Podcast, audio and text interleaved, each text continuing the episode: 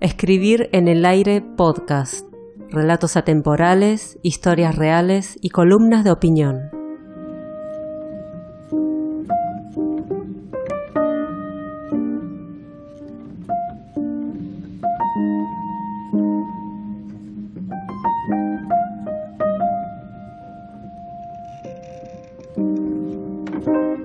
Tarde estaba tranquila y poca gente se avistaba en la playa. Era notorio que la temporada de sombrillas voladoras, bronceados y rabas con papas fritas estaba despidiéndose del verano. Las tiesas salió de la posada y miró hacia el norte. Una nube de polvo marrón iba acercándose poco a poco. Algunas personas que también se dieron cuenta del repentino cambio de viento levantaron campamento y se dirigieron a sus autos. Una mujer pegó un grito a sus hijos que seguían en la orilla del mar y estos corrieron hasta su lugar. La tormenta de arena llegaría en tan solo unos minutos.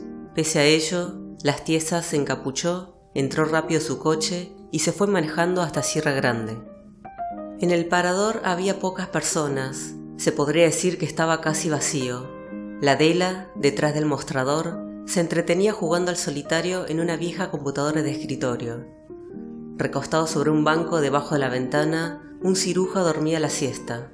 Lo acompañaba un perro enorme echado a sus pies, roncando igual que el viejo, y más allá, en una esquina, una señora jugaba al sudoku en la última sección de un periódico local. Las tiesas saludó con un cabeceo a la Adela, miró a ese alrededor estancado en el tiempo y salió a la vereda. El ómnibus llegaría en un ratito. Buenas, ¿cómo le va? Saludó el chofer a las tiesas mientras bajaba del vehículo.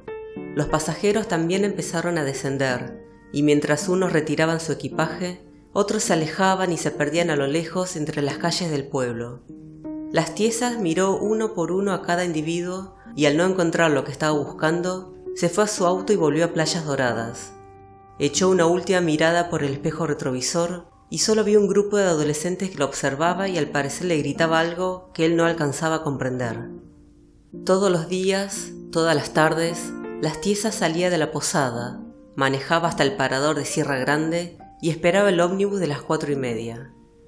Nadie sabía qué es lo que este hombre de unos cincuenta y tantos, despojado de ropas y palabras y con un Fiat Duna como único objeto de valor, buscaba en ese transporte de pasajeros que recorría la Argentina de norte a sur. Desde hace unos seis años, quizás más, quizá menos, las tiesas viajaba de Buenos Aires a Playas Doradas durante la época estival y asentaba su estadía en la posada La Luna. Los pocos vecinos que tenía alrededor del hospedaje ya estaban acostumbrados a verlo ir y venir en su duna blanco, yendo a la panadería a comprar medialunas de manteca o cenando solo en el restaurante marítimo, que de marino solo tenía unos cornalitos para comer de entrada. Las tiesas era lo que los pobladores curiosos llamaban un hombre de temporada. Pero en Sierra Grande, donde lo veían en el parador mirando hacia el horizonte, los chicos del barrio lo apodaron Hachiko, porque les hacía recordar el perro de raza japonesa que iba a la estación de Shibuya a esperar a su dueño.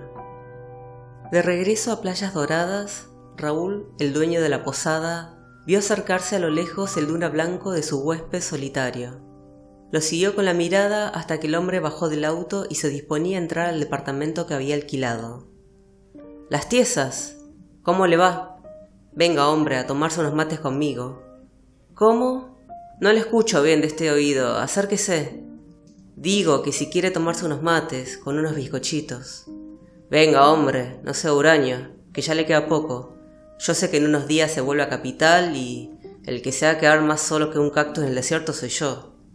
Así que vengan, no me tenga miedo. Hágame compañía aunque sea una vez. Después de tantos años, no me va a decir que somos casi amigos, ¿eh? Las tiesas accede de mala gana a sentarse a su lado, pero le avisa que no le gusta el mate.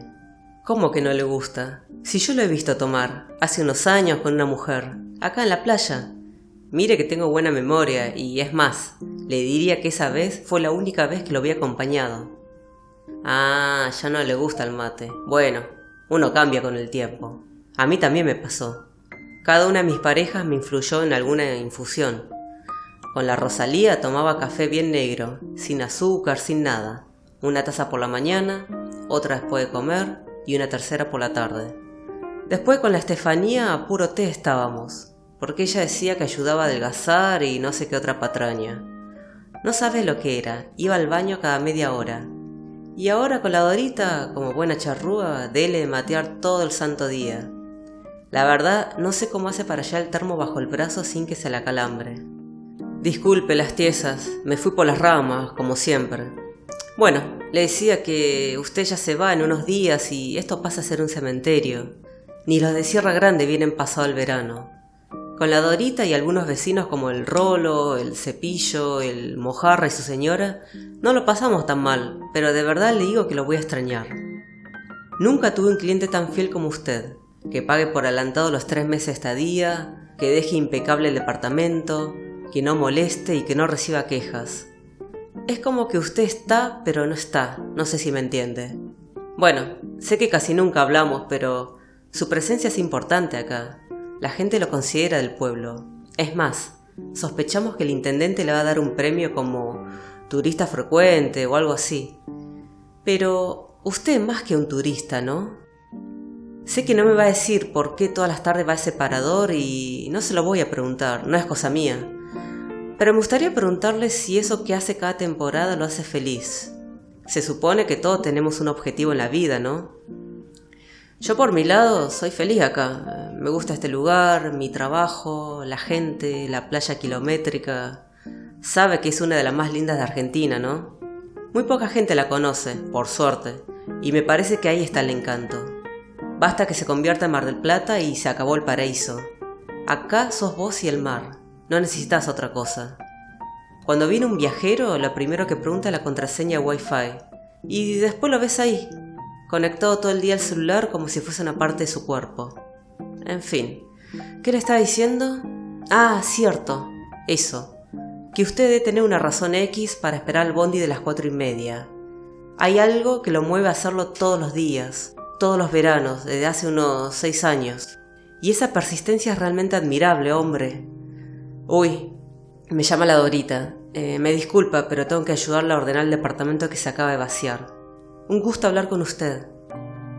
Las tiesas saludó con un ademán y vio cómo Raúl caminaba de forma graciosa hacia el interior de la posada, haciendo equilibrio entre el termo, el mate, el paquete de yerba y los bizcochos salados. Volvió a la vista al mar y allí se quedó sentado hasta que aparecieron las primeras estrellas en el firmamento. Al día siguiente, Raúl se levantó temprano para ir al escribano y hacer otros trámites, mientras la Dorita preparaba el desayuno para los pocos huéspedes que quedaban en la posada. Cerca del mediodía, Raúl regresó y vio a su mujer en la entrada de la hostería con cara preocupada. Cuando se acercó a la puerta, ella le comentó que no había visto a las tiesas en toda la mañana, que como no se presentó a desayunar, fue hasta su departamento y no le contestó nadie. Raúl la miró perplejo y observó el estacionamiento. El Duna Blanco estaba en el mismo lugar de anoche. Se dirigió al coche y notó que en el parabrisas había un papel blanco. Lo sacó de un manotazo y leyó en él, para Raúl. Giró la cabeza hacia todos lados y enseguida salió en su auto a buscarlo. Más tarde habló con el Rolo, el Cepillo, el Mojarra y su señora para que le ayuden en la búsqueda. A las pocas horas, el balneario entero estaba al tanto de la desaparición de las tiesas. Raúl habló con la Adela por teléfono, pero ella le aseguró que no lo vio en Sierra Grande ni se subió a ningún ómnibus. Luego de ese día, no se volvió a verlo por ningún lado ni se tuvo noticias de él. A las tiesas se lo había tragado la tierra. Los años pasaron y la urbanización de Playas Doradas creció bastante, pero sin llegar a perder el título de paraíso que Raúl le había otorgado. Poco a poco, el nombre Las Tiesas dejó de ser el comentario del pueblo para convertirse en una leyenda o un mito local, y así en los años siguientes pasó al olvido completamente, solo recordado por Raúl o la Dorita cuando se cruzaban algún duna blanco.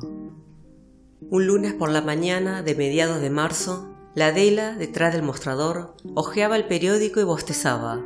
Como era habitual en esa época del año, no había ni un alma en el parador salvo la del viejo ciruja que dormía sobre el banco debajo de la ventana.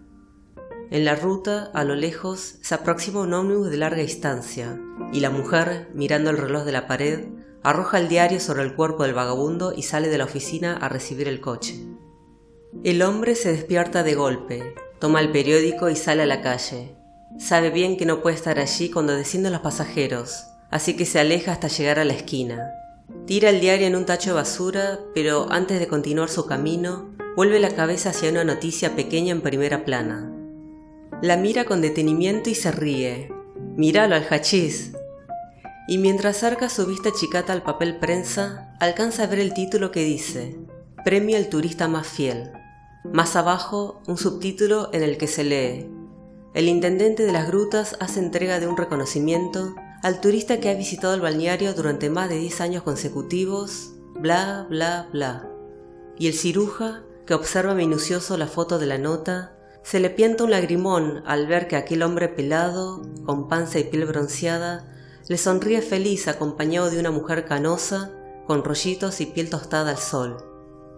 Aquel que no era otro que ese individuo ermitaño, flaco y desgarbado, que en playas doradas solían llamarlo el hombre temporada, o el hachico, como era conocido en Sierra Grande, o el hachís, como la versión desvirtuada del vagabundo del parador.